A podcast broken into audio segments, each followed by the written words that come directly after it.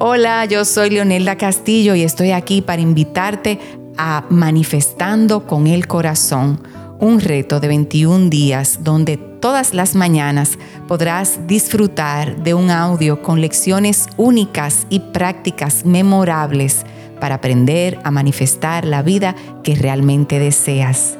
Si quieres ser parte de esta experiencia, ve a mi perfil de Instagram en Viviendo desde el Corazón para todos los detalles. Te espero.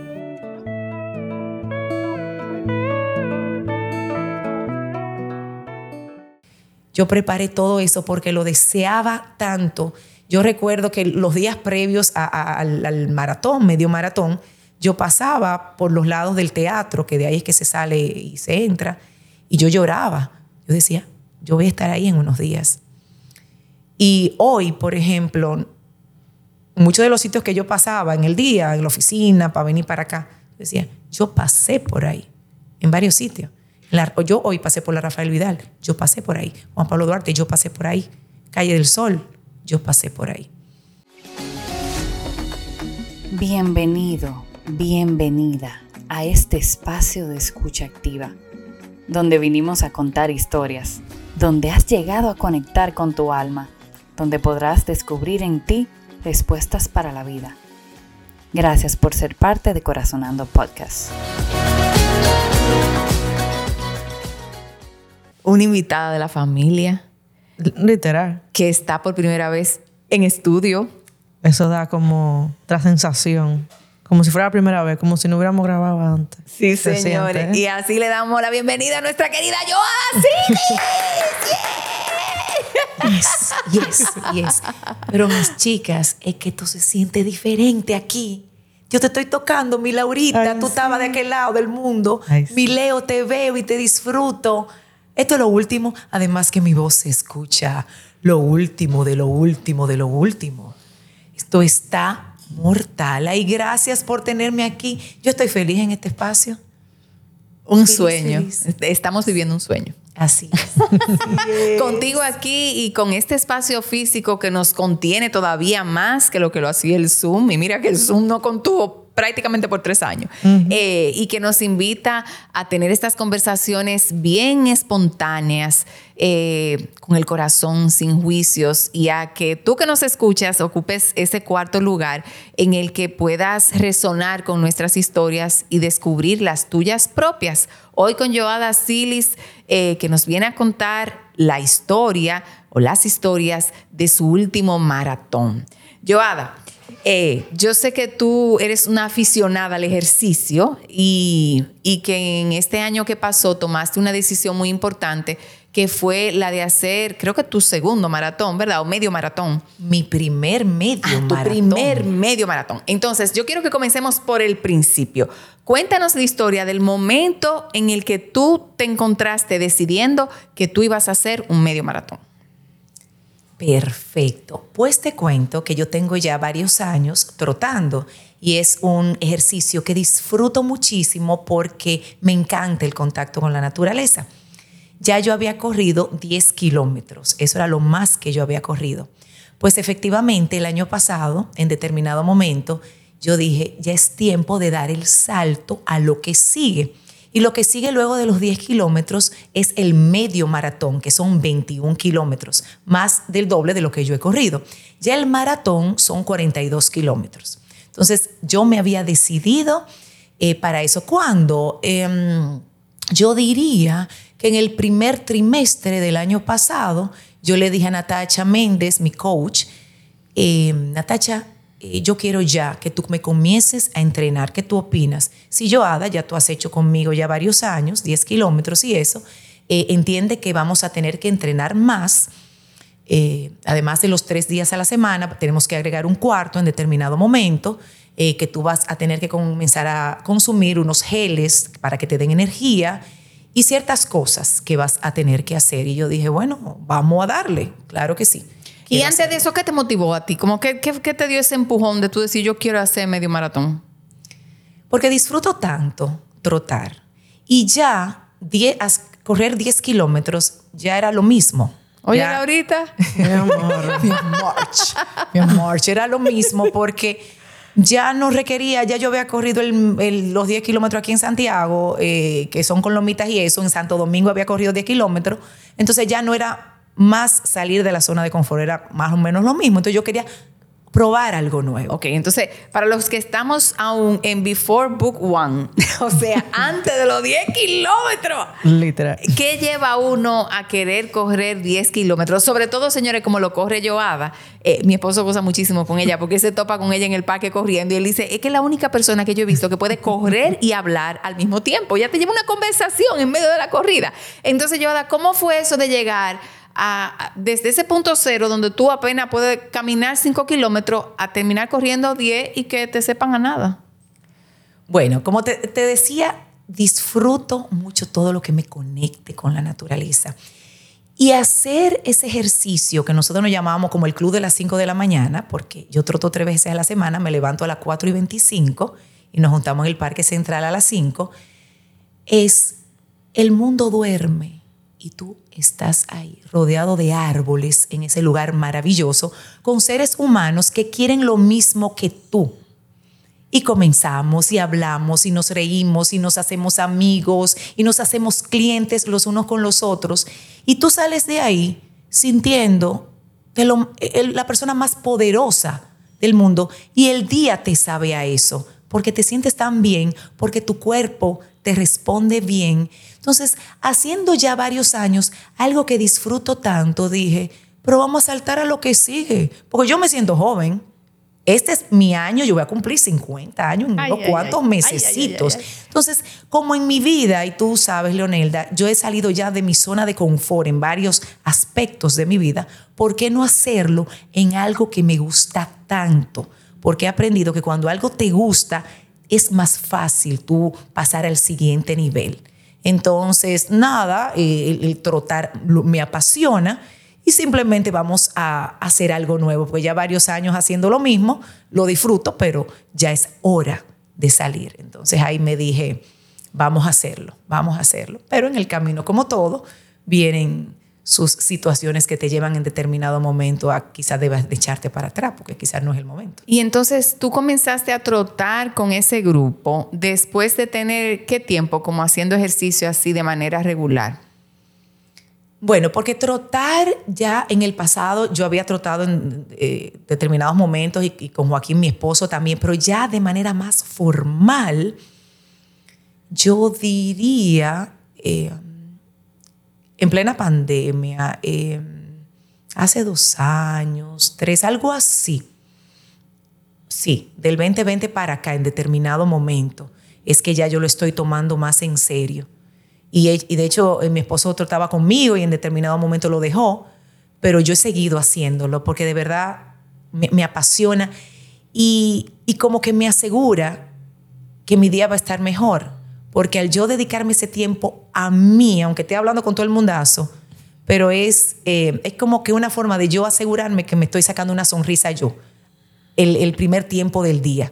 Entonces, eh, pues ahí comencé a, hacerlo, a, enamorarme de, lo que hago. Y ya vamos a decir que como tres años eh, haciendo los 10K. Y, y sí, ya había, que hacerlo, porque es que me apasiona demasiado. Me apasiona demasiado. Yo no soy quizás una persona que, que, tú me ves en un gimnasio levantando pesas, que de hecho, para prepararme para estos 21, sí tuve que entender que, eh, que las pesas eran importantes, porque tenía que tonificarme. Y ahora me tonifico porque quiero correr mejor. Entonces hago pilates porque el pilates me ayuda a toda la parte del abdomen también. Bueno, además que el pilates lo disfruto pero lo que más disfruto de todo es, es, correr.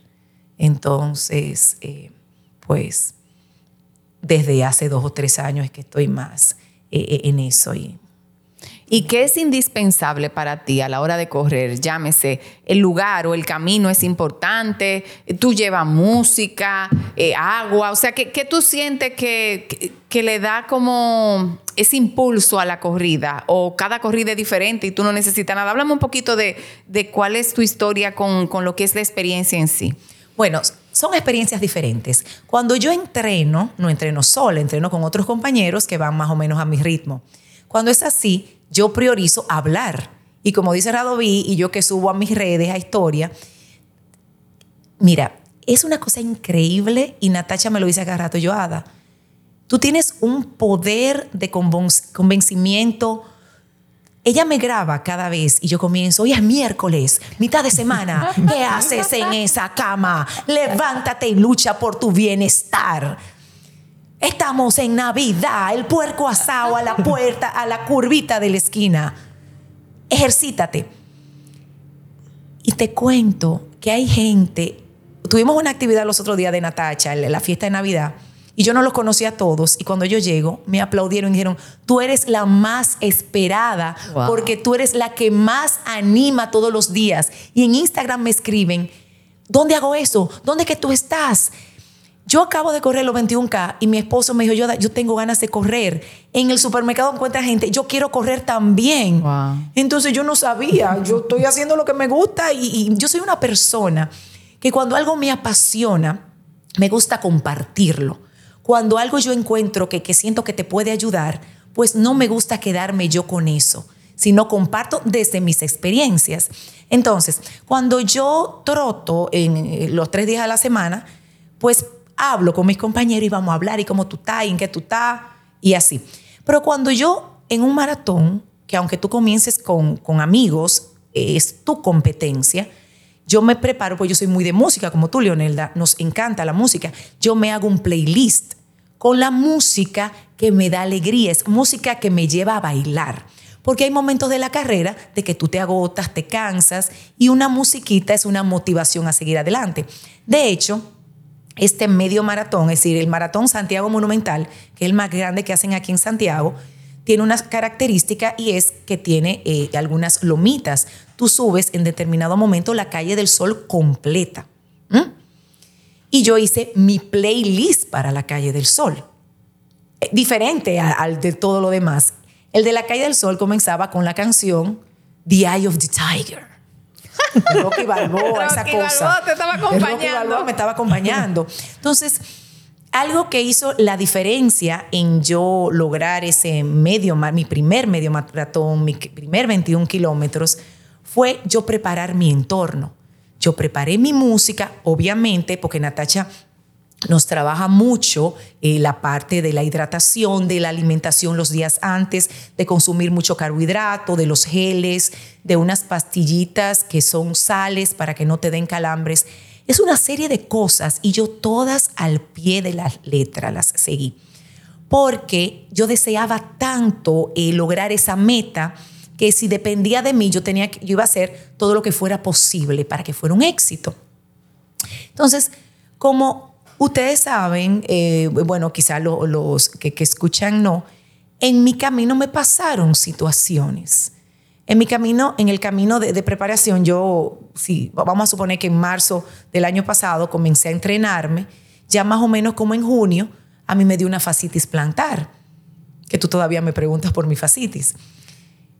Y esa fascitis me llevó al ortopeda y el ortopeda me dijo, no, tú necesitas reposo y me mandó un mes de reposo.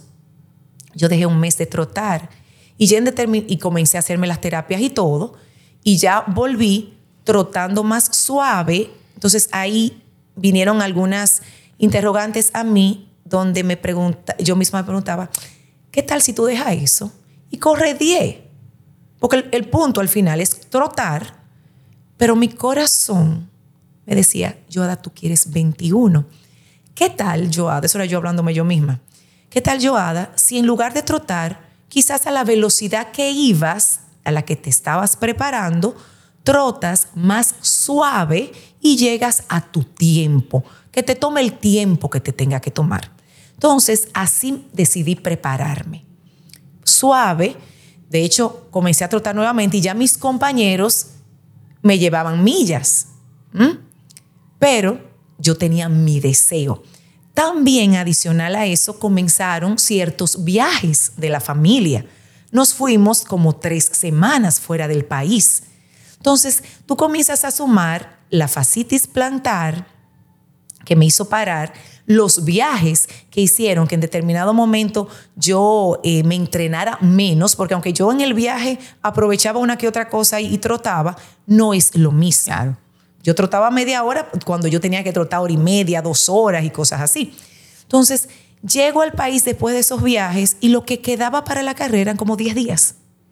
Y en esos 10 días fue que yo comencé a probar los geles que Natacha me decía, yo, ah, tú estás un poquito tarde, vamos a ver. Entonces, con todas esas situaciones que me pasaron, mi corazón sabía lo que quería y decidió seguir luchando por eso. Entonces, pues fue eh, mi enfoque de que prepararme con las herramientas que tenía para ese día, poder correr. Y como te digo, soy una persona de música, me preparé con mi música, me preparé eh, mi, agua, mis geles. De hecho, eh, tenía el alarma de mi reloj. Yo tengo un reloj especial para trotar. Bueno, no, en este caso fue la alarma del celular, perdón. Eh, cada media hora, porque tenía que tomar geles cada media hora. Entonces, para que no se me fuera el recordatorio de eso. Y, pero disfruté esa carrera como la mejor de mi vida. Disfruté esa calle del sol como lo más bello. Otra cosa que también hice, porque yo he aprendido que tú tienes que pedir lo que quieras, no esperar que te llegue. Yo le dije, eh, hablé con mi hija, le dije, Camil, yo quiero que tú prepares unos audios de la familia donde me digan frases de afirmación, Joada, tú puedes, te falta menos. Entonces, ese es el novio de Camil me lo preparó bien bonito con una musiquita de fondo y ya yo cuando iba por el kilómetro 15, 16, algo así, que faltaban menos, paro el playlist y pongo ese audio, donde comienza mi hija hablarme, a decirme, tú puedes, sigue Joaquín, estoy aquí para ti, y todos los demás, y yo entre sollozos trotaba con más energía. Entonces, creo que preparé todo el escenario para primero disfrutármelo yo, como si fuera a preparar la fiesta de 15 años de mi hija, por ejemplo. Yo preparé todo eso porque lo deseaba tanto. Yo recuerdo que los días previos al, maratón, medio maratón, yo pasaba por los lados del teatro, que de ahí es que se sale y se entra, y yo lloraba. Yo decía, yo voy a estar ahí en unos días. Y hoy, por ejemplo, muchos de los sitios que yo pasaba en el día, en la oficina, para venir para acá, decía, yo pasé por ahí en varios sitios. yo hoy pasé por la Rafael Vidal, yo pasé por ahí. Juan Pablo Duarte, yo pasé por ahí. Calle del Sol, yo pasé por ahí. Entonces me siento parte de esos sitios donde pasé. Mm. Te voy a hacer una pregunta bucapié, que me la hacen a mí a cada rato. ¿Cómo tú sabías que era tu corazón y no tu cerebro que te estaba diciendo, esto es lo que yo quiero? Yo lo aprendí contigo. No, yo sé. yo te estoy diciendo, estoy, haciéndote la pregunta que me hacen a mí a cada rato, porque yo sé que la gente la oye y dice, ajá, y entonces, ¿cómo tú sabes cuándo es el corazón y cuándo es la cabeza? ¿Cuándo es el corazón y cuándo es el ego? ¿Cómo, cómo, para ti, qué te dice a ti, esto es mi corazón que lo quiere? Como tú me has dicho, como he aprendido contigo, me da paz, mm. me da felicidad. Como que no hay que pensarlo mucho, no hay que cuadrar y dos más dos son cuatro, o, diez kilómetros, tú, que has practicado menos. No, es que simplemente, como he aprendido, pensar menos, sentir más. Y lo que yo siento cuando troto es una cosa que, que yo no puedo explicar. Me da demasiada felicidad. Estos días, tengo una semana que no troto, bueno, las lluvias y la gripe, y bueno, me hace una falta enorme, me hace una falta enorme pero sé que está ahí. Y lo más chulo es que tú te vas donde sea, a la playa, al río, al, fuera del país, y esos tenis no se pueden quedar en esa maleta.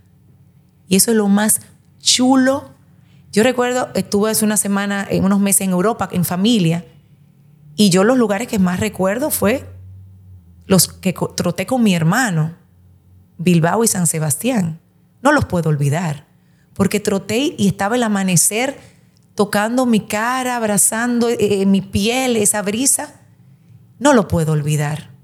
Y, me acerqué a la arena y, toqué el agua del mar. ¿Cómo olvidarlo? Ahí me llevaron mis pies. Entonces, significa mucho. Para mí he encontrado algo que de verdad me apasiona y lo que me apasiona, lo que me da paz, lo que me saca una sonrisa, yo creo que viene desde el corazón. Otra preguntita que me surge escuchándote es que ya hemos hablado de cómo tú tienes la habilidad eh, de trotar y hablar. Pero me imagino que en un medio maratón eh, que de alguna manera te exige un poco más y que tiene un, un propósito formal de alcanzar una meta, preferiblemente en un tiempo prudente, entre comillas, lo que sea que sea tu tiempo eh, aspirado. Yo me pregunto, no puedo evitar pensar dónde se va la mente y te escucho decir, mira, preparé mi entorno, me llevé estos audios, pero cuéntame de esa experiencia mental. Eh, si yo fuera o si fuéramos a vivir el maratón contigo, ¿qué te pasaba por la mente en el arranque? Si, tuviste algún punto donde sentiste, ay, mi madre, no voy a poder. O sea, como, cuéntanos un poquito de, ese paseo mental que, que viviste en el maratón.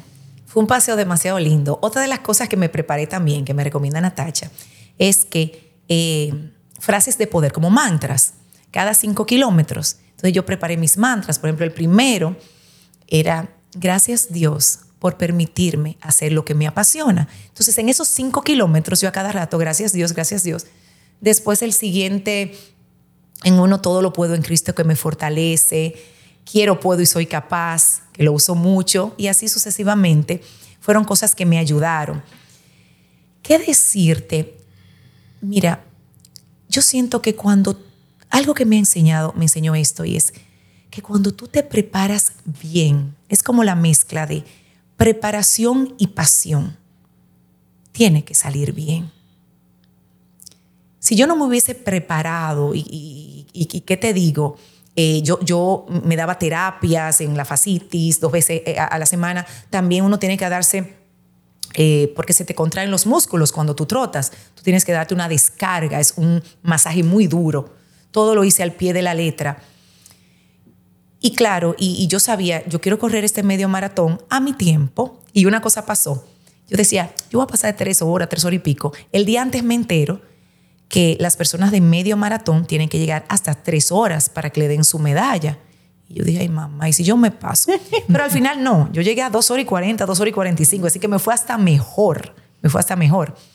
Pero eh, esa preparación de, de, tener todo listo, de mi mente, yo disfruté tanto. Claro, hubieron momentos un poquito difíciles, eh, de hecho me pasó algo muy bonito que se lo tengo que decir, eh, yo tuve unas compañeras en el camino. Por eso es que yo eh, comparo el, maratón con la vida. En el camino tú encuentras personas. Yo tengo una persona, Esther Peguero, que ella corrió el año pasado su primer maratón en Berlín.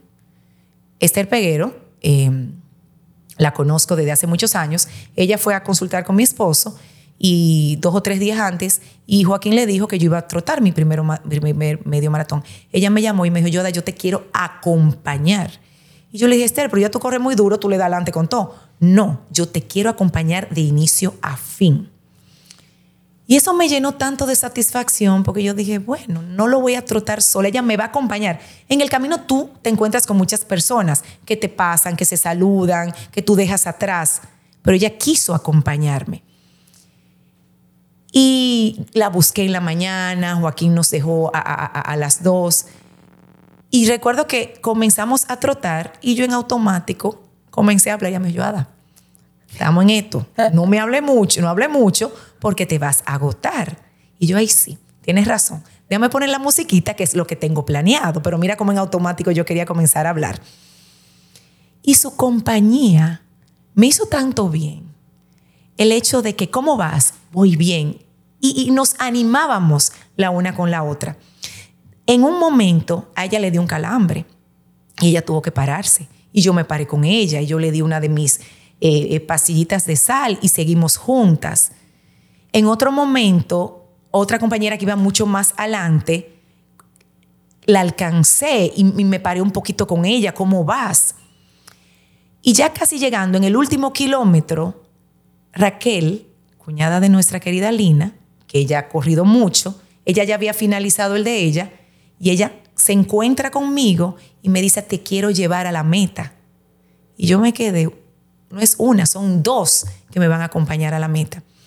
Y recuerdo que casi llegando a la meta, ya cuando tú entras al teatro, me dice Raquel, Joada, aquí es que se hacen los mejores eh, sprint, creo que se llama, que dale tú más rápido. Y ahí yo comienzo a darle más rápido y oigo a Esther. Esther tenía, siguió conmigo, pero ella estaba, eh, eh, tenía un calambre que le molestaba. Y ella me dijo, Joada, espérame. Yo me devuelvo, las agarro a las dos de la mano y cruzo la meta con ellas dos. Y yo creo que esa llamada que me hizo Esther, tú no estás sola, no quieras, como que lo veo yo hoy, no quieras llevarte ese premio tú sola. Estamos aquí para ti. Y eso me enseñó tanto que fue hasta más lindo yo cruzar la meta con ellas dos agarradas de la mano. Momentos, sí, eh, llega un momento en la calle del sol por la iglesia de la Alta Gracia que tú dices, ¿qué es esto? Esto está de loco, esto más empinado no puede ser. Mucha gente caminando y yo decía, una de mis metas era, a menos que yo tuviera mala, caminaba, pero yo quería trotar despacio. Y así me mantuve. Entonces, es que yo creo que esa carrera yo me la disfruté demasiado. De hecho, subiendo, comenzando a subir la calle del sol, yo le dije a, mi compañera, grábame un chin bailando. Y me puse a bailar. Y en una dije, mira qué bien es trotar los domingos en la calle del sol. Tranquilo, mira el bonero aquí. Yo me disfruté esa carrera yo llegué a la meta bailando, es decir, me dicen, estaban mis padres, ahí porque eso es otra cosa. Yo les pedí a, mis, a mi familia que me estuviera esperando, otros años no, porque esto era muy importante para mí. Estaban mis padres, mi, mi, sobrina, que eso no se levanta tan temprano, estaban todos ahí esperándome. Yo llego y me pongo a bailar merengue con mi papá, que me dice Daniel, el hijo de mi esposo, mi Dani Bello, tía, ¿cómo tú sacas fuerza? Yo me sentí en éxtasis. Mi cara de felicidad, los fuegos artificiales salían de mi cabeza. Era una satisfacción, ese logro con un viaje al día siguiente. Pero nada me paró. Ese deseo, ese conectarme con el corazón, fue lo que me llevó hasta ahí y lo que me llevó a lograrlo. Y es lo que me levanta todos los días a animar a otros a que busquen su salud bailando haciendo lagartija, lo que sea que les dé felicidad. Entonces sí hubieron momentos difíciles, pero mi corazón estaba tan agradecido y tan contento que, que, me hicieron eh, pasar todos esos momenticos.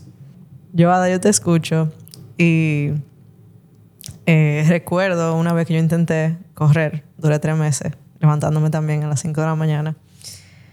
Y por la misma pregunta que iba Leo, o sea, yo recuerdo que una de las cosas que más me pudo enseñar esa experiencia, eh, porque no, no la seguí, no parece que no era mi pasión, en ese momento por lo menos, y era todas las cosas que mi mente me decía eh, para yo poder tratar incluso de caminar y correr, porque al principio uno empieza así, ¿verdad? Como intervalos.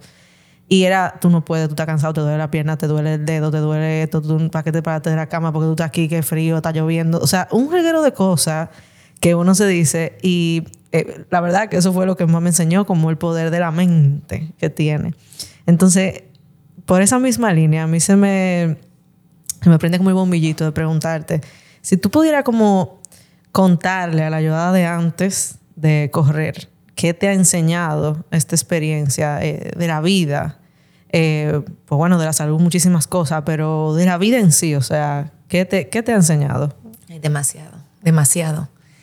La mente, esa competencia no fue con otros, no fue con el que yo tenía al lado, fue conmigo, con mi mente. Por eso, esa preparación para ese día esperado por mí, para esas dos horas cuarenta y pico de minutos que yo troté, trabajar la mente por eso yo me preparé previamente. ¿Qué me ha enseñado? La mente lo es todo. La mente nos quiere manejar, la mente la que te dice tú no puedes, quédate dormida, es mejor aquí en camita. No, que tú estás inventando. Yo me llegué a mojar muchas veces trotando. Yo me llegué a dar trayones en el Parque Central, trotando. Y la mente, no, deja eso, porque tú no te quedas tranquila. La mente lo es todo. La mente lo es todo. Em, aprendí que, que tú tienes que hablarte bonito. Que tú tienes que hablarte bonito, créetelo. Si eso es otra cosa también. Que yo me creí ganadora desde siempre. Desde siempre. Porque si no, yo no hubiera hecho esos 21 kilómetros con el entrenamiento que me pudo haber faltado, con la fascitis plantar. Yo me creí ganadora desde el principio. Yo fui ganadora a disfrutar esa fiesta que estaba hecha para mí, esas dos horas y pico de mi fiesta. Me creí ganadora, tú puedes, tú lo vas a hacer. Yo fui ese día a disfrutar. La mente nos domina en cada momento, que no podemos, que estoy viejo para esto. Pero cuando tú te dices, tú sí puedes, inténtalo, no se pierde nada. Sí, sí, entonces, como dice en, en el libro Los Cuatro Acuerdos de Miguel Ruiz, el primer acuerdo, sé impecable con tus palabras. La forma que te hables es importante. Porque la mente no sabe lo que está bien o, lo que está mal. Es lo que tú le dices, lo que cree que es lo real. Entonces, si tú le dices, vamos para adelante, tú puedes, no importa, dale. Y así tú vas a actuar en consecuencia. Entonces, esto me ha enseñado a que no hay límite cuando tú crees que tú puedes. No hay ningún límite. ¿Y entonces qué pasa cuando la mente te habla feo? ¿Qué tú haces?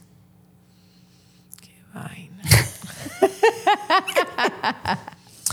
Porque que eso es parte de la experiencia. yo no quiero que la gente oiga esto y diga, bueno, de verdad, todo es tiempo. Y sabemos que no es todo es tiempo. Entonces yo quiero que tú le digas a la, mente, en, e, a la gente, en ese trayecto, como tú dices, tú calle el sol para arriba, cuando la mente te llegó a hablar feo, ¿qué tú hacías? Claro la mente, en la misma calle El Sol, ahí por la iglesia de la Altagracia, esto está duro. Para, para un chin. Pero esto está bonito, le decía yo. Esto está bien, si no está lloviendo, mira cuánta gente. Entonces yo tenía algo. Ay. Mi fotógrafo personal, mi esposo, estaba calle del Sol con Francia esperándome con una cámara para tomarme fotos. Él fue mi meta en la calle del Sol. Él me esperó ahí él me esperó en la salida, cuando al inicio, y me esperó ya entrando, luego de la estatua del patrón Santiago ya entrando. Entonces, yo creo que también uno ponerse metas es importante. Por ejemplo, la calle del sol yo sé que iba a ser algo difícil, pero el hecho de yo escuchar a ellos de Tiger me daba una motivación porque es algo chulo, una, una música que yo disfruto saber que en determinado momento iba a escuchar las voces de mis seres queridos, pues fue una motivación para yo llegar a ese momento. Entonces, sí, la, la mente a cada rato te dice, no, tú no puedes. A mí, yo tuve que trabajar en verdad más la mente, no en la carrera, porque en la carrera esto fue un disfrute. Fue previo a la carrera cuando yo me decía, mira, Natacha me decía a mí, Yoda, yo no quiero que tú trotes tu primer medio maratón, el de Santiago Monumental, porque hay mucha loma. Yo prefiero que tú hagas uno llano. Pero no había llano. Es decir, para el tiempo de preparación que yo necesitaba. Yo le decía, Natacha, yo no quiero que venga el 2024 sin yo haber hecho un maratón. Si ese es el que hay, Qué bueno, porque ahí es que va a estar mi familia esperándome. Mi familia no va a poder ir a Punta Cana, la capital, completa, como estuvieron. Toda esa gente que estaban ahí era aquí y por ellos valía la pena estar. Entonces, esto es muy emocionante para mí.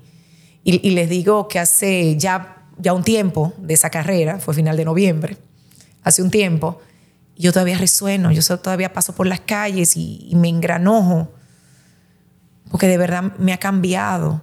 Y yo decía, nunca voy a correr maratón completo, pero ahora yo digo, yo sí puedo. Claro, no va a ser este año, no va a ser el otro, cuando sea, porque ahora quiero enfocarme en disfrutar varios medio maratón. Ya corrí muchos de a 10, ya quiero disfrutar, quiero cruzar a Guasalá. sí, por un medio maratón.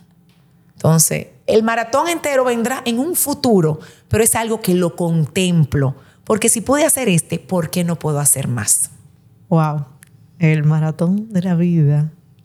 Llegamos a este momento de resonar y luego de escuchar estas maravillosas historias de Joada, de este maratón y su experiencia, pues trotando este medio maratón, eh, llegó el momento de resonar imágenes, sensaciones, historias, nuevas historias que vengan a ti luego de escucharlas de ella.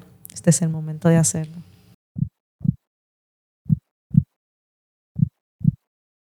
Bueno, pues yo tengo tanta resonancia que no sé ni, por dónde empezar. Eh, pero creo que, eh, como siempre decimos desde el principio, que en este caso sería ese cuatro y media de la mañana, eh, y tú levantarte como un resorte y decir, me voy a correr con ese gozo. Y lo que hace el tú tener una pasión. Como una, como una pasión te hace hacer cosas que, vamos a decir, humanamente pueden parecer imposibles y como ese impulso, ese deseo eh, y ya al final la vivencia en sí que te llena de vida, eh, no disuelve cualquier sentido de pesadez. Eh, yo estoy usando mucho una frase últimamente que dice algo como, vive una vida a la que estés loco por levantarte. Y yo te escucho y resueno mucho con eso, como, wow, cómo ella está loca por levantarse para ir a correr. Em, y yo sé que para mucha gente, incluida yo, la corrida no es, eh, no es la pasión, eh, eh, dicho simple y llanamente, pero siento que hay mucho poder en el solo hecho de reconocer que hay muchas cosas que sí son la pasión. Eh, y con las que yo todavía puedo jugar desde mi mente a decirme cosas como yo no tengo tiempo, yo no puedo, that's too much, etcétera, etcétera, etcétera. Y sobre todo también cómo uno puede seguir siempre enfocado en encontrar nuevas pasiones. Eh, a nivel de ejercicio, por ejemplo, yo te puedo decir, a mí me encanta bailar, pero siendo honesta, no creo que el baile tampoco sea como una pasión. Eh, yo sigo buscando a nivel corporal cuál es esa pasión que a mí me va a hacer levantarme como un resorte, porque no es correr ni es caminar. Pero algo será. Yo todavía tengo fe, casi a mis 50, como dices tú, yo tengo fe en que en algún momento yo lo voy a encontrar. Y a mí me gustan los ejercicios, yo entreno, hago pesa ligera eh, y ya yo llegué al punto que me lo estoy disfrutando, porque al principio lo comencé a hacer simplemente por conciencia, ya me lo disfruto. Pero confieso que a nivel físico aún no he encontrado esa pasión y escucharte me inspira. E, y sobre todo me, habla del poder de las pasiones en general y cómo muchas veces eh, si uno está pasando por una etapa en la vida donde uno le da trabajo levantarse, no tiene mucha motivación, eh, etcétera, etcétera, etcétera. No tengo que seguir contando las características porque todos las conocemos. Eh, quizá todo eso, entre otras cosas, es una indicación de que le está faltando una dosis de pasión a tu vida. Eh, y entonces celebro muchísimo de que tú hayas podido encontrar una de las tuyas y que sea una cosa que te te vibre tanto que tú no puedas dejar de hablar de eso y compartirlo con la gente cuando te levantas a correr en la mañana y que ya como resultado obvio pues seas inspiración para tantos. Eh, resoné muchísimo cada vez que tú decías, yo pasé por aquí, yo pasé por aquí. O sea, lo que es una simple esquina para Laura, para mí, para cualquiera, para ti es un recuerdo memorable. Es como si tú hubieras dejado algo importante en ese sitio. Eh, no puedo ni ponerlo en palabra, pero creo que lo recibí con esa sensación que no quiero decir ni siquiera que de orgullo, porque no es el orgullo al que uno está acostumbrado comúnmente, es eh, como una honra. Eh, y una conciencia, porque tú pasas por muchísimos sitios 20 mil veces al día, pero estás consciente del nivel de conciencia que tú tenías cuando tú pasaste por ahí. Eso es lo que hace la diferencia. Y gracias por traerlo a la conversación porque confieso que yo nunca había valorado, eh, vamos a decir que lo icónico, por poner una palabra, que puede ser un maratón que pase por puntos de una ciudad. Como que para mí eso era un maratón cualquiera, pero no, yo puedo ver ahora esa relación para el corredor, eh, de, conectar el lugar por donde pasó con la experiencia en sí. Entonces yo pasé por aquí y es hasta como un llamado a, como imagínense que uno cuando viva momentos de conciencia o inconsciencia, tú poderlo vivir como con ese yo pasé por aquí. Yo comentaba hace unos minutos que a raíz del episodio de la semana pasada que fue sobre la Navidad, eh, pues yo me levanté al otro día a hacer un chocolate caliente, eh, puse aroma de Navidad, puse música de Navidad. Eh, y entonces como, wow, yo hice eso porque estuve tan presente y tan en disfrute que no fue cualquier mañana y todavía lo recuerdo. Entonces como desde esa sensación, como no tienes que correr un maratón para poder honrar cada pasito en conciencia que tú des cada día. y como el solo hecho de traerlo a tu mente, pues te llena de ese mismo espíritu de gozo y de gratitud con, que, con el que lo viviste. Recordé mucho a mi querida Yetel Fiallo, que dice que después que ella comenzó a correr, eh, viajar para ella ha sido una experiencia totalmente diferente, porque ahora cuando ella va a viajar, lo primero que ella hace es comenzar a buscar dónde están los lugares que ella puede ir a correr. y a mí eso me pareció tan curioso, porque yo amo los viajes, yo digo, wow, imagínate tú que yo a los viajes le agregara otra intención más. Eh, no pararía de viajar, yo creo.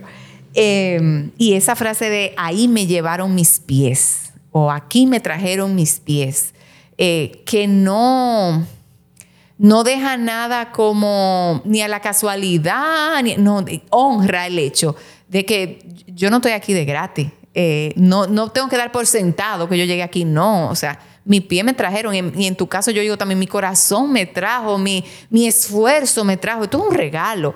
Eh, y, siento que es otra frase para la vida.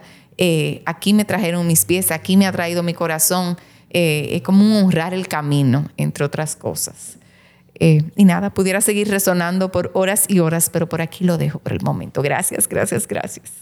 Yo te escuchaba y ya yo no sabía ni con qué resonar, como que lo veía como una historia fue como una película vivirlo. O sea, tuvo hasta punto como de llegar a meta y todo eso. Yo decía, wow, yo estoy viviendo el maratón casi, no, ni tengo ni idea de cómo, cómo sentirlo porque no lo he vivido. Eh, pero resoné mucho, primero con esa parte que conté, que intenté eh, en una vez de mi vida eh, correr y me di cuenta que no era tanto el correr, o sea, ok, físicamente sí, hay una preparación que se siente muy rápidamente. Desde el primer día que tú vas, tú dices, bueno, tengo como 30 años que no corro. O sea, se nota, o sea, tú sientes cada cosa. Eh, pero al mismo tiempo resonaba de cómo yo siento que uno se olvida de los pies. Mm, no sé ni cómo, cómo explicar. O sea, todos los días nos paramos con nuestros dos pies, lo que tenemos la oportunidad de tenerlos los dos. Y es como que, como eso está ahí abajo, no sé, como que uno se olvida, no está acostumbrado que carguen con estas libras que uno tiene y que te lleven a los lugares que tú deseas y tu cerebro te dice, vamos para allá y tú vas. Pero yo siento que con tus historias me di cuenta de esa importancia que, o sea, de esa conexión que uno eh, recuerda cuando uno hace este tipo de deporte, eh, ya sea caminar o trotar o correr. Y es como wow, o sea, yo estoy conectado con esto. Yo siento que, como decía Leo, de esos lugares que ahora son memorables para ti, como la iglesia de Alta Gracia, que uno tal vez ha pasado por ahí, en, mi caso, que somos, ¿verdad? De esta generación más joven, que tal vez no, tuvimos la oportunidad de ir tanto por ahí. Pero sí es como, ahora cuando yo pasé por ahí, voy a recordar, ah, pues yo ahora paso por aquí. Pero es como esa relación de cómo los pies, yo siento que te llevan a conectar mucho con ese lugar, porque eh, son los que te están recordando ese esfuerzo que tú estás haciendo y te dicen, óyeme, yo estoy aquí, tú me estás llevando, yo estoy yendo a este lugar y tú mismo, tú solo. Es como, no sé, me dio como otra vista, a, otra perspectiva al poder que tienen los pies, o sea, como tú, uno lo, como que lo da por sentado, ¿verdad? Que uno lo tiene y que uno hace lo que uno quiera con ello, pero sí como que ese esfuerzo que uno vive y que uno lo siente, te conecta con el lugar donde tú estás. Eh, y esa magia, ¿verdad? De tú salir de un lugar, un punto X, recorrer una ciudad y llega a otro lugar con los pies tuyos. O sea, yo creo que eso es como, wow, o sea, eh, eso es un privilegio grandísimo, tú poder hacer eso. Entonces conecté mucho con eso. Y también me quedé resonando con la preparación. Ay, ay, ay. Fue como, ok, muy chulo tener una pasión eh, y, se nota que tú eres apasionada de eso. Yo también te he visto por redes y me contagia también de tu energía. Y nada más digo, wow, o sea, son las 5 de la mañana y yo está así. Yo digo, wow, en mi cama, evidentemente. Entonces, tú hablas de la preparación y me di cuenta en esta conversación de cómo, pues sí, tú puedes tener una, pasión, pero sin esa preparación, eh, uno puede entorpecer mucho eh, esas ganas de esa pasión, porque eh, en tu caso es con la corrida, pero yo lo que veía, yo tratando como de ver en mi propia vida cuántas otras cosas uno quiere hacer, pero uno por no prepararse no lo logra. Eh, cosas muy sencillas. O sea, estamos hablando hasta del día a día que uno quiere hacer algo y que de verdad uno lo quiere hacer y por no prepararse, pues uno no lo, no lo logra igual. O deja que la mente te, te, la juegue realmente, porque esa preparación, como tú decías, y según lo que yo pude percibir, fue una, una, una, preparación para no dejarte llevar por esa mente que en ese momento va a venir porque es su función. Eh, te va a proteger y si va a sentir un dolor va a decir, bueno, es hora de parar. Obviamente yo sé que tú tienes tus límites y uno no es loco, pero sí es como, yo sé que esos comentarios de mi propia mente van a venir, yo tengo que prepararme para eso porque más que todo yo quiero disfrutar esto, no sentir que al final, eh, pues bueno, me dejé de llevar de todo estos comentarios que yo me estaba diciendo. Eh, yo creo que es una, no sé, me enseñó mucho de cómo, cómo lo que tú quieres hacer muchas veces necesita de preparación y eso es parte de, puede decirse disciplina o de accionar en base a esas ganas que uno tiene de hacer algo. Y que a veces uno se le olvida. Y no tiene que ser nada más físico, sino si yo sé que yo quiero volver a hacer ejercicio, yo sé que al principio me va a resultar de haber un poco de molestia y tal vez me voy a sentir cansada y la mente va a decir, ay, tú estás cansado otra vez, bla, bla, bla, bla, ¿por qué tú dejas de hacer ejercicio? Y por ahí María se va. Pero yo pudiera prepararme para esa semana que yo sé lo que yo voy a vivir. ¿Qué, qué puedo decirme? Mantras, frases, eh, no sé, o sea, llevarme mal paso, decir, mira, tú sabes que como yo sé que voy a comenzar esto otra vez y que tal vez conlleva una adaptación de mi parte, pues bueno, yo tal vez voy a comer mejor o tal vez me voy a juntar con algunas personas que me ayuden a sentir mejor. O sea, es como esa conciencia de cuando tú haces algo que tú sabes que la mente te lo puede jugar, tú te puedes preparar para eso también y no dejárselo como que a que llegue la mente ese día bye bye, eh, no, no, no poder lograrlo. Y ya para finalizar, yo siento que este maratón fue como es como una película de la vida, como tú decías, es como una forma de, ilustrar un poquito cómo es la vida ya de manera como macro, de un momento específico, cómo uno lo puede como trascender y ver la vida misma. Y yo creo que todos se pueden relacionar con, uno tiene eh, por momentos obstáculos para llegar a eso, eh, llega el momento del día donde ya te toca hacer eso que tú tanto amas y cuando uno de verdad lo hace consciente, uno lo disfruta más. Eh, yo creo que todos nos podemos relacionar, que a veces uno está esperando mucho algo y ese día uno se desconectó y pasó rapidísimo y tú sentiste que no viviste nada. Entonces, como esa, esa, ese recordatorio, ¿verdad? De que, que sí, que uno se prepara para todo eso y hay que prepararse para ese día también para tú poder disfrutarlo y estar consciente de que sea lo que sea, esto es para disfrutar, no es un trabajo más, ¿verdad? No es como, no sé, no sé cómo ponerlo en palabras, es como no olvidarse de estar consciente para todo eso que tú has trabajado, sea lo que sea que vaya a suceder, pero es como no olvidarte de la esencia de, lo que es. Porque, como digo, o sea, hay veces que yo creo que todos hemos sentido que hemos salido de algo y dice, wow, pero eso fue tan rápido que yo siento que ni lo viví. Entonces, como ese recordatorio de quisiera vivir menos así y más como, wow, que disfrute, me acuerdo de cada momento, me acuerdo de todo. O sea, no sé, fue como una enseñanza muy grande eso, de cómo uno puede vivir ese momento a su máxima potencia, porque uno está consciente de, eso. Por ahí van mis resonancias, gracias.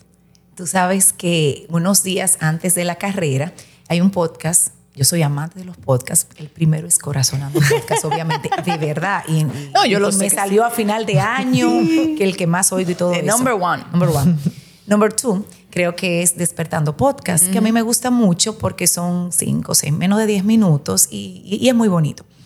Casualmente, unos días antes de la carrera, uno que, que se llamaba Disfruta el trayecto antes de llegar a la meta. Lo escuché y yo dije, Dios mío, esto es para mí y mis compañeros. Y los mandé a todos los compañeros que iban a correr, que ya la carrera venía en unos días. Y, así fue que yo me sentí.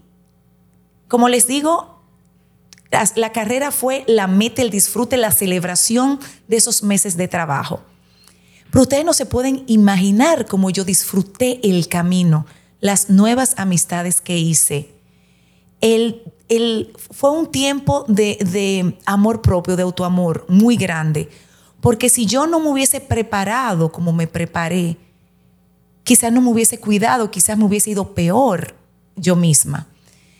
Eh, el prepararme era para asegurar que yo estuviera lista para aguantar esas dos horas y pico que aguanté. Entonces, en ese tiempo aprendí que cuando te cuidas, el cuidarte no es parar de dejar de hacer lo que te gusta. Puedes hacerlo tomando precauciones, pero puedes seguir adelante. A veces nos hacemos víctimas y pues nos paramos de hacer esas cosas que nos pueden apasionar. Y ese, todo lo que decía eh, Despertando Podcast de ese día, es cierto. Disfrutar el camino. Cuando ya yo llegué a la meta y todo, yo decía, ay, ya se acabó. Como esto me va a hacer falta, porque fue tanto lo vivido, fue tanta las eh, es- esas veces que me levanté temprano, esas veces que dejé de comer ciertas cosas porque me estaba preparando, pero esos amigos que gané, mi esposo y mi hija, tú puedes, ve por los 21, todo el mundo, mi gente, ve por los 21, tú lo vas a lograr. Entonces, cuando tú tienes a gente que a tu alrededor confía en ti, cuídate, pero dale para allá. Y decía también el podcast, la carrera, una carrera, un maratón es como la vida misma. A veces tú te topas con personas y tú crees que todo el mundo está pendiente de ti, pero cada quien está corriendo su carrera. ¿Mm? Entonces yo podía ver a, a ciertas personas y ciertas personas me veían y nos saludábamos, pero cada quien iba a su ritmo. Cada quien en la vida tiene una meta diferente a la tuya. Algunos de mis compañeros, bueno, de hecho esta es una actividad, Santiago Monumental, que vienen maratonistas de todo el, mundo. Natacha ganó el segundo lugar, mi, coach, porque ella tiene otra meta, ella le apasiona lo que hace, pero este es, eh, esto es parte de, su vida, de, su, de- su profesión. Yo no tengo como meta eh, eh, correr y, ganar, yo lo hago por disfrute. Hay personas que lo hacen en honor a otras que no pueden hacer ese ejercicio. Entonces depende lo que te motive. Y así es la vida. Cada quien uno está, que fulano está pendiente de mí, nadie está pendiente de nadie. Cada quien está pendiente de cada quien, de, de su vida. Pero qué lindo es encontrar que en el camino yo pude encontrar personas que me dijeron, quiero tratar contigo. Esa persona se pudo quedar pata para arriba en su casa un domingo y quiso ser parte de esa alegría. Como yo en determinado momento me pude parar por otras personas. Y es así la vida. La vida, tú no tienes que conocer a uno, una persona mucho para decirle, te va bien, dale, tú vas bien. En el camino hay puntos de hidratación. Y esa gente sin conocerte, ya falta menos, tú puedes, toma tu agüita. Tú eres, una campeona. Gente que tú no conoces. Entonces, ¿cómo en la vida tú puedes inspirar al otro? Como quizás yo inspiro cada mañana cuando troto y te digo, levántate de esa cama. Que hay personas que me escriben que van al parque para verme, del mismo grupo, te querían conocer. Entonces, tenemos un poder muy grande en nuestras palabras, en nuestras acciones. Podemos inspirar a otros. Y cuando el otro, cuando tú inspiras desde tu pasión, hay un convencimiento. Así son los buenos vendedores. Cuando tú crees lo que tú vendes, tú vendes.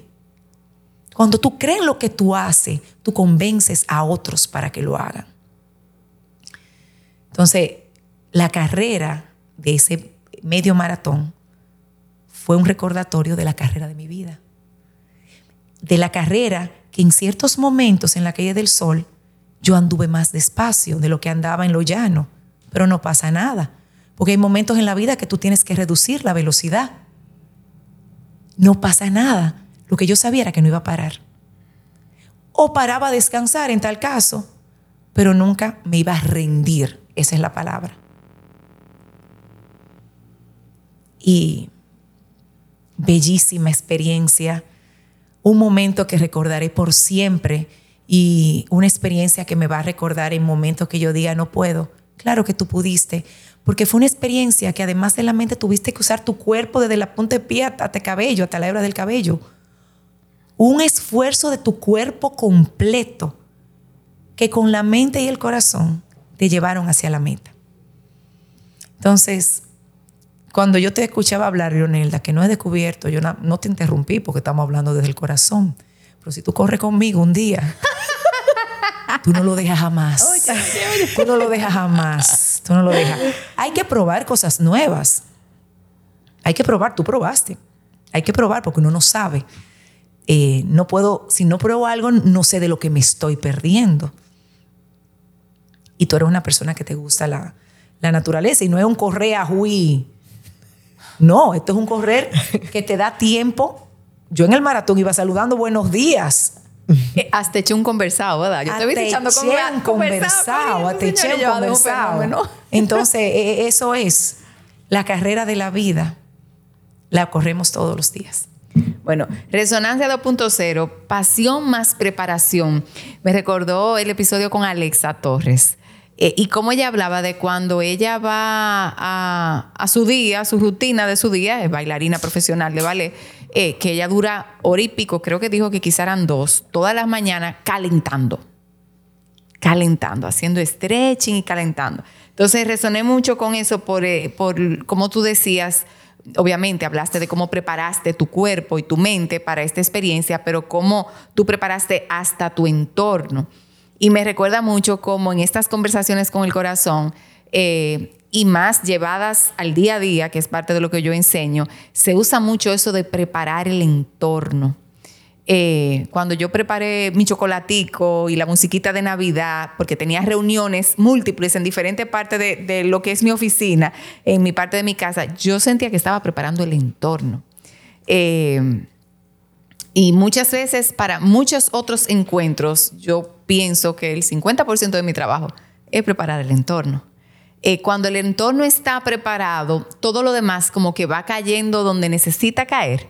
Entonces valoro mucho esa apreciación de cómo aún en un maratón, con tu cuerpo en movimiento, eh, tú dirás, sí, yo puedo preparar el entorno. y lo puedo preparar hasta para eh, lo que sé que voy a necesitar en diferentes trechos del camino. Entonces, como la conciencia de que si, como fue mi experiencia reciente, si estoy escribiendo un libro, mm, la necesidad que voy a tener en cuanto a mi entorno al principio no va a ser la misma de la parte media ni la del final. Y eso que tú comentaste de cómo se te acercó gente a decirte, yo te acompaño, y gente a decirte, yo te acompaño a la meta yo que viví un tipo de maratón con esto de la escritura del libro, tener gente cerca, ya casi llegando a la meta, donde tú estás más agotado eh, y quizás con esa parte mental más activa de, ay Dios mío, voy a poder, y yo sí estoy cansado, y ya nada más falta un poco, eh, pero tú sentir como eh, esa presencia de una, dos, tres personas más que están acompañándote, quizá no te tienen ni que decir mucho, y el solo hecho de que están ahí cerquita, cuando tú hablabas de que Joaquín te esperaba en la esquina de la Francia, óyeme, yo sé que él está ahí. Cuando lo veo, eh, todo lo que me había podido estar pasando por la mente, eh, que no me estaba ayudando, inmediatamente hace ¡pum! y se quita, porque ya su presencia lo cubre todo y me da ese impulso. Eh, y entonces como como sí, qué bueno que puedo estar consciente de eso y qué bueno que puedo estar consciente de que puedo ser presencia para otros en el maratón de la vida. eh, estando muy consciente del momento en el que están viviendo, porque no es lo mismo tú acompañar a una gente, como acabo de decir, llegando a la meta, a una persona que está arrancando, una gente que va por la mitad, es como poder tener la presencia presta para lo que el otro necesite en su diferente etapa. Que uno muchas veces quiere venir a decirle al otro, no, ven, es así. y a veces se trata de escuchar dónde el otro está y desde dónde está, qué necesita de ti. Y está puesto para eso. Es tan sencillo como, como eso. Eh, me encantó la frase, háblate bonito. Me encantó la, frase, háblate bonito. Tú sabes que yo no pienso mucho en cómo yo me hablo. Me, voy a llevar como esa, esa pregunta de tarea. Eh, no sé si es que desde hace un tiempo eh, no me hablo tanto. Eh, vamos a decir que tengo una relación un poquito muda conmigo misma.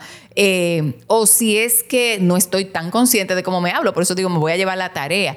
Pero definitivamente eso suena bonito y es importante, porque si tú no puedes tratarte yo estoy segura que tú el que no está escuchando le habla bonito a la gente que quiere, o por lo menos la mayor parte del tiempo. Hay momentos, hay días, pero la mayor parte del tiempo tus seres queridos tú le, tú le hablas bonito. Si tú no puedes hacer eso para ti mismo, entonces estamos embromados. entonces yo creo que, que comenzando un año, comenzando un ciclo, eh, parte de las tareitas de arranque puede ser darme, comenzar a darme cuenta de cómo yo me hablo eh, y también como una analogía a cómo es mi relación conmigo mismo, cómo yo me trato, cómo yo me cuido, y qué tanto me escucho, como todo eso que yo quiero darle al otro, que tanto me lo estoy dando a mí, comenzando por ese háblate bonito. Eh, yo a mi marido, por ejemplo, le hablo muy bonito. Ay, a mis hijos también trato de, mucho mi amor, mucho cariño. Y mira que yo no soy una gente melosa per se, pero me doy cuenta que con cierta gente me encanta pasar mano, me encanta eh, darle coquillita a la gente en la espalda. Entonces, como, ajá, pues vamos, todo esto para ti también. Eh, tú te lo mereces para ti misma también. Háblate bonito, me encantó esa parte. Así que por ahí van mis, mis últimas resonancias. Gracias, gracias.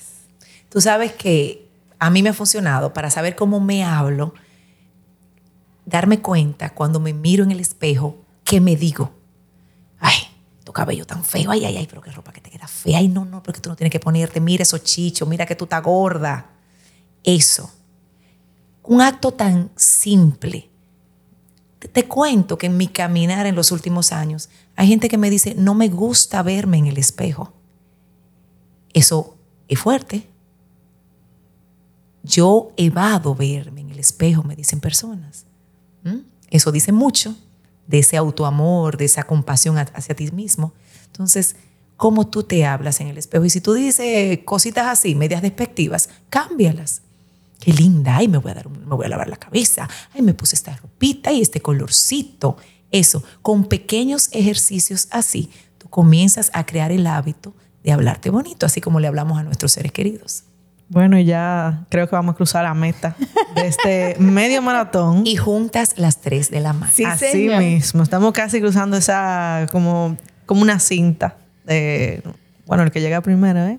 Pero estaremos llegando en nuestro tiempo, estamos llegando en nuestro tiempo, pero ya estamos llegando a la meta de esta conversación y a nosotras siempre nos gusta, pues, buscar la forma de cerrar la conversación y no dejar todo esto como en el aire. Eh, y lo hacemos mediante la pregunta que nos llevamos de esta conversación, qué tenemos ahora que no teníamos antes de esta conversación. Y, y nada, este es el momento de hacerlo. ¿Qué nos llevamos?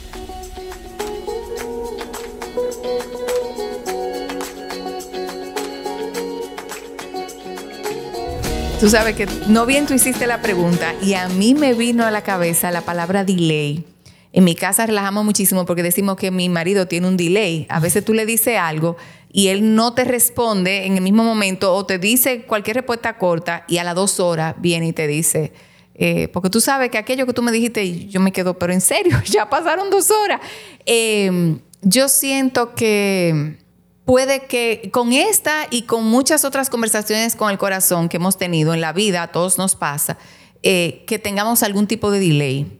Eh, y que quizá tú oigas la palabra maratón y, tú le encuentres como algo, como me pasa a mí en lo personal, un poco ajeno, porque yo no me visualizo nunca corriendo eh, ni los cinco kilómetros, por un tema de que siento que, no, que mi pasión no va por ahí. Pero siento que todo lo que nos llega, nos llega por algo y que, que tú estés corazonando en vivo con nosotras, arrancando un nuevo año y hablando de esta experiencia de tu primer maratón, eh, en lo que hemos querido llamar el maratón de la vida, eh, no es casualidad. Eh, estoy segura que tanto a mí como a ti, Laurita, y a las personas que nos escuchan, además de las resonancias y de los frutos que nos vamos a llevar, puede que vivamos algún tipo de delay y que nos pase algo en febrero, en marzo, a mitad de año, que uno diga, ay, el episodio con Joada, ay, el maratón de la vida, ay, la mente. O sea, siento que hay tanto aquí eh, como para uno no solamente llevarse, como untarse, que nos va a tomar un tiempo como terminar de poder aquilatar eh, todos los frutos de esta conversación. Entonces, como esa frasecita que quizás es un poquito cliché, el tiempo de Dios es perfecto, como, como estas lecciones van a seguir cayéndonos a, su justo tiempo y qué bueno. Eh, que podamos ser parte de momentos así donde uno está consciente de que no solamente se lleva cosas ahora, sino que estas son lecciones para la vida, con las que vamos seguramente a seguir resonando una y otra vez. Gracias, gracias, gracias. Yo quisiera tener algo así que me haga levantarme a las 5 de la mañana, porque yo creo que esa fue una de las cosas que yo decía, no, es que, es que esto está fuerte. Pero eh, me llevo mucho lo que decía, como esa combinación de la preparación con la pasión o algo que te gusta, eh, como que no lo había visto de esa manera. Como que sí, o sea, eh, mucha gente tiene muchas pasiones, pero hay que prepararse para cumplir esas pasiones. No es como que, como decía Leo de Alexa Torres, claro, uno la ve ahí, tú dices, bailarina profesional dominicana, eh, una dura, claro, ¿y cuánto ya tiene que prepararse para cumplir esa pasión? Mucho. Entonces, como ese recordatorio de que sí, o sea, no o sea, te puede llegar la pasión y tú puedes descubrir en el camino, pero necesita una acción para, eso y una constancia, una disciplina y un camino. Eh, y, eso no significa que, esa meta o esos logros se disfruten menos. Eh, al revés, creo que se disfrutan más, según lo que tú has podido pues enseñarnos con tus historias hoy. Y me llevo como lo simple que puede ser como correr, no porque sea simple hacerlo, sino son dos tenis, una ropa de ejercicio y ya, tu propio cuerpo. Es como que en tu propio cuerpo hay muchas respuestas. Entonces como que me llevo eso. No, obviamente hay mucha preparación, yo lo sé. no lo sé viviéndola, pero lo veo. O sea, todas las áreas, los geles, todo, eh, es mucho. Pero es como con mi propio cuerpo yo puedo hacer esto. Eh, no sé, me da como un sentimiento de maratón de la vida, sí, pero es, tan simple como caminar un pasito adelante, un pasito adelante. Eh, me llevo eso. Gracias. Pues gracias a ustedes. Em, qué bueno que, que les han inspirado esta historia y les digo que todavía yo me sigo inspirando cada día y mm, me llevo el seguir haciendo lo que me apasiona, el seguir escuchando mi corazón. Y como tú me preguntabas, Leonel, al inicio, ¿qué, es lo que tú sientes diferente cuando eh, es una decisión desde el corazón o desde la mente? Seguir escuchando, porque en el día a día me, llevan, me llegan situaciones que a veces yo misma ni, sé.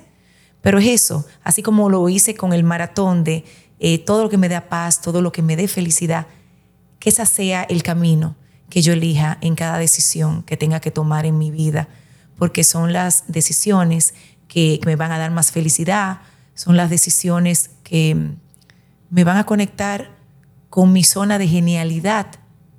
Eso lo aprendí de Emilio Julián, mi coach también. Cuando tú te, conectas con lo que te apasiona, tú estás en tu zona de genialidad porque te crees lo mejor del mundo. Como yo les decía, creerme ganadora desde el principio. Entonces, eh, que este, estos aprendizajes que me dio este maratón pues sigan en mi vida para mí y para poder inspirar a los otros como hasta ahora. Así que gracias. Yes, yes, yes, yes. Qué manera de arrancar el año, señores. Hasta un próximo corazonando. Nos vemos. Gracias, gracias.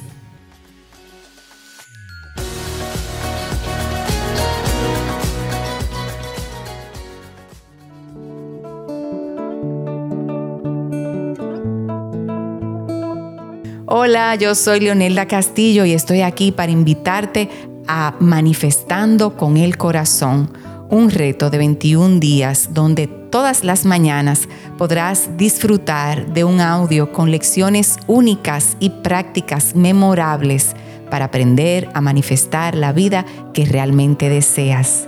Si quieres ser parte de esta experiencia, ve a mi perfil de Instagram en Viviendo desde el Corazón para todos los detalles. Te espero.